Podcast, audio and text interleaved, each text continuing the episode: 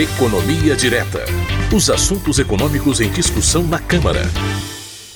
É hora do encontro semanal com o economista Fernando Gomes. Fernando, bom dia, seja bem-vindo mais uma vez ao painel eletrônico. Bom dia, Cláudio, obrigado. Bom dia aí para todo mundo que nos acompanha. Fernando, vamos começar falando de inflação, porque a inflação do país em novembro ficou em 0,41%, segundo o IPCA. No ano, esse índice acumula alta de 5,13%. Em 12 meses, a inflação é de 5,90%.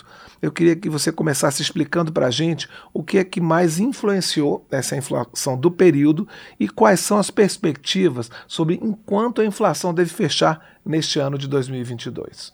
É, vamos lá, Cláudia, é isso mesmo, né? A inflação em novembro ela ficou em 0,41%, houve uma desaceleração, né?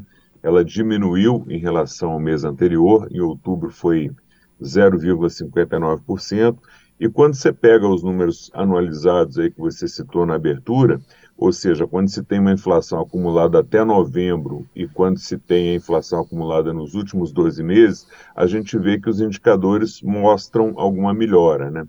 No ano, a inflação acumulada é de 5,13%, em 12 meses 5,90%, e aí a primeira boa notícia, né? Quando você pega esses 5,90 acumulados em 12 meses, a inflação ficou abaixo do mesmo período do ano passado, que foi 6,47%. E outro dado importante também, é, é a primeira vez que a inflação fica abaixo de 6% desde fevereiro de 2021. E aí tem uma explicação que foi trazida para o mês de novembro pelo próprio IBGE, que é quem é responsável aí por calcular a nossa inflação oficial. Parte dessa inflação menor em novembro, ela pode ser associada às promoções aí da Black Friday. É, o IBGE aponta que em novembro itens como aparelhos eletrônicos, eletrodomésticos e mercadorias de higiene pessoal tiveram aí bons descontos nesse mês. Explicando um pouco mais aqui, Cláudio, quando é calculada a inflação, o IBGE costuma dividir os bens e serviços da economia em nove grupos. Desses nove grupos que compõem o IPCA, que é o índice que mede a inflação, sete permanecem com alta em novembro. As maiores altas foram no setor de transportes, né, que subiu 0,83%, alimentação e bebidas subiu 0,53% e vestuário, né, esse item subiu 1,10%. Esse grupo, o grupo de vestuário, é o que está com mais dificuldade para a inflação ceder. Ela vem ficando acima de, de 1% há mais de quatro meses. Uh, os 0,83% dos transportes eles foram puxados principalmente pelo aumento dos combustíveis, que é um subitem dentro de transportes. Né? Então, combustíveis subiram 3,29% em novembro. E aqui é interessante notar como é que esse item tem variado de mês para mês. Em outubro, os combustíveis tinham caído 1,27%, e agora, em novembro, subiram 3,29%. Alimentação e bebidas, a alta foi puxada por alguns alimentos, como cebola, que subiu 23%, tomate subiu 15%, e em novembro também teve alta de frutas, 2,91%, e uma alta menor no arroz, mas também uma alta significativa, 1,46%. Mas teve produto caindo também, né? O leite longa-vida aí vem caindo ao longo dos meses, caiu 7% em novembro. Entre esses grupos pesquisados pelo IBGE, a maior queda de preço em novembro, ou seja, onde caiu o preço e não subiu, veio de artigos de residência, que caíram aí 0,7%. Os principais itens foram aparelhos eletrônicos, caiu 1,4%, e móveis, móveis e utensílios, que caíram 0,23%. Aqui pode ser efeito que a gente comentou no início, né? Black Friday aí ajudando na inflação de novembro. E para fechar, Cláudio, vale a pena a gente lembrar que apesar dessa queda da inflação, nós temos em, em novembro, nós temos aí dois pontos que colocam um pouquinho de água nesse chope aqui. É, o primeiro é que parte dessa queda da inflação foi causada pela redução do ICMS e dos impostos federais que incidem sobre os combustíveis. Foi uma isenção tributária que reduziu o valor desses impostos e gerou a redução dos preços, né? Então essa isenção ela não deve permanecer para sempre, pois ela significa perda de arrecadação para os estados e também para a União. Aí a pergunta que fica é a seguinte: quando esse imposto voltar, como é que vão ficar os preços dos combustíveis. E com a eventual subida dos preços dos combustíveis, como é que vai ficar a inflação? Então, são pontos aí que a gente tem dúvida para o próximo ano. Esse é o primeiro ponto. Segundo ponto, mesmo apesar dessa queda importante da inflação, que levou a inflação acumulada aí nos últimos 12 meses para 5,90%, a inflação ainda permanece fora da meta que é traçada pelo Banco Central. A gente lembra aqui que o centro da meta de inflação para esse ano é de 3,5%, e mesmo se você considerar o teto da meta, que são os 3,5% mais uma margem de tolerância de 1,5%, o teto da meta, o valor máximo da meta, ainda é 5%. Logo, a inflação projetada se fechar em 5,90%, um pouquinho mais, um pouquinho menos, ela ainda vai ser bem vai ser maior que, que o teto da meta de inflação. Então são dois pontos aí que é, colocam um pouquinho de água no, no chope, que é a questão de quando voltar os impostos sobre os combustíveis, como a inflação é, vai se comportar e que, apesar dessa redução, a gente ainda está acima do teto da meta de, de inflação para esse ano. Fernando, e quando a gente fala em inflação, a gente acaba pensando na taxa Selic. E ela foi mantida na quarta reunião consecutiva do Comitê de Política Monetária em 13,75% ao ano. Já que a inflação está caindo, por que, é que a Selic também não cai? É, essa é uma excelente pergunta, Cláudio, porque é, nós estamos com expectativa de inflação para esse ano perto de 6%, né, e a Selic que é a nossa taxa básica de juros, que é o instrumento que o Banco Central usa para trazer a inflação para a meta, está em 13,75%, mais que o dobro da inflação.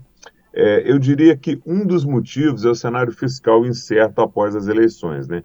Então, o Banco Central já tem uma folga considerável hoje entre a inflação esperada, que é perto de 6%, e a Selic, mas também existe uma incerteza grande quanto ao comportamento que o novo governo vai adotar em relação à responsabilidade fiscal.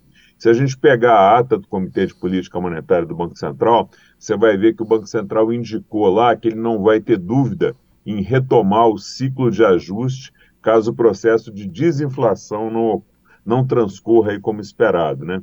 Então, essas palavras são do Banco Central, estão traduzindo essa linguagem técnica. O que isso quer dizer? Que o Banco Central pode manter a taxa básica de juros por mais tempo nesse patamar de 13,75%, ou até voltar a subir mais essa taxa se as expectativas de queda de inflação não seguirem o que o Banco Central espera. Então, a expectativa é que o Banco Central espere pelo menos até o fim do primeiro semestre do ano que vem, para ver como é que vai ficar essa questão fiscal antes de iniciar uma possível redução aí no processo de juros. Se não houver sinais claros de que a política fiscal está sendo bem conduzida, pode ser que o Banco Central demore mais ainda para reduzir a taxa de juros. É, de toda forma, a expectativa do mercado hoje, né, que se reflete aí no Boletim Focus, que é aquela pesquisa que reflete a opinião da grande maioria dos analistas de mercado, é de que a gente possa chegar no final de 2023 com uma Selic entre 11,75% e 12%. Para 2024, a previsão é que fique em 8,5%. E você tem também os efeitos externos, né, que vêm de fora perspectiva de crescimento global é, do mundo para o ano que vem ela é baixa e se fala até em algum nível de recessão em alguns países e ainda com o fantasma da inflação alta rondando boa parte dos países também.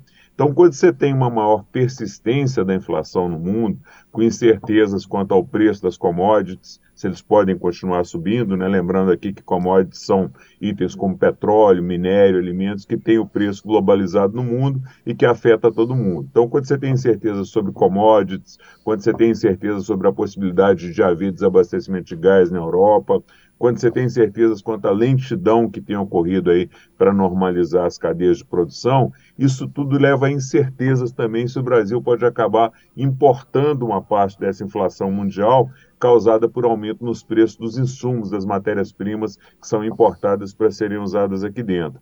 E além disso, você tem a possibilidade de um dólar mais valorizado, que também pode trazer inflação, porque 30% da nossa economia é dependente aí de, de, produtos importados. Então, por tudo isso, né, pelo cenário fiscal, que a gente quer ainda incerto, e pelo cenário externo, pelo cenário mundial, que não é bom, a tendência é que o Banco Central ainda permaneça, pelo menos no primeiro semestre do ano que vem, acompanhando se esses riscos que a gente mencionou aqui vão se manter, vão se agravar, para aí sim começar um possível ciclo de queda dos juros. E a gente segue aqui olhando, acompanhando. Fernando, você falou no novo governo e a equipe de transição já anunciou o nome de Fernando Haddad, seu xará, para o Ministério da Fazenda. O futuro ministro ele já fez algum anúncio? Ele já falou como é que vai ser a condução da política econômica em 2023?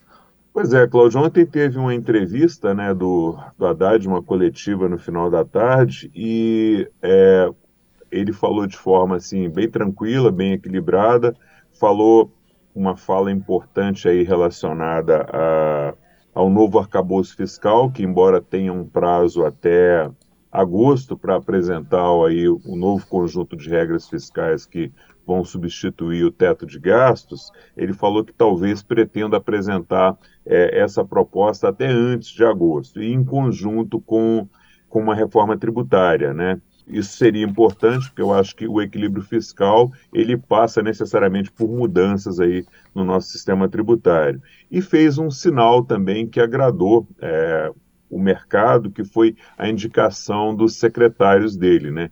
Ele indicou o Galípolo, que foi presidente, foi economista master de um banco privado, é bem visto pelo mercado como alguém que trabalha bem aí com parcerias público-privadas e que tem uma posição mais rigorosa do ponto de vista fiscal. E indicou também o Bernard Api, que já foi secretário executivo do Ministério da Fazenda em gestões anteriores, é um dos autores de uma PEC que tramita aqui na Câmara de reforma tributária e ele foi anunciado como o secretário que vai cuidar de reforma tributária.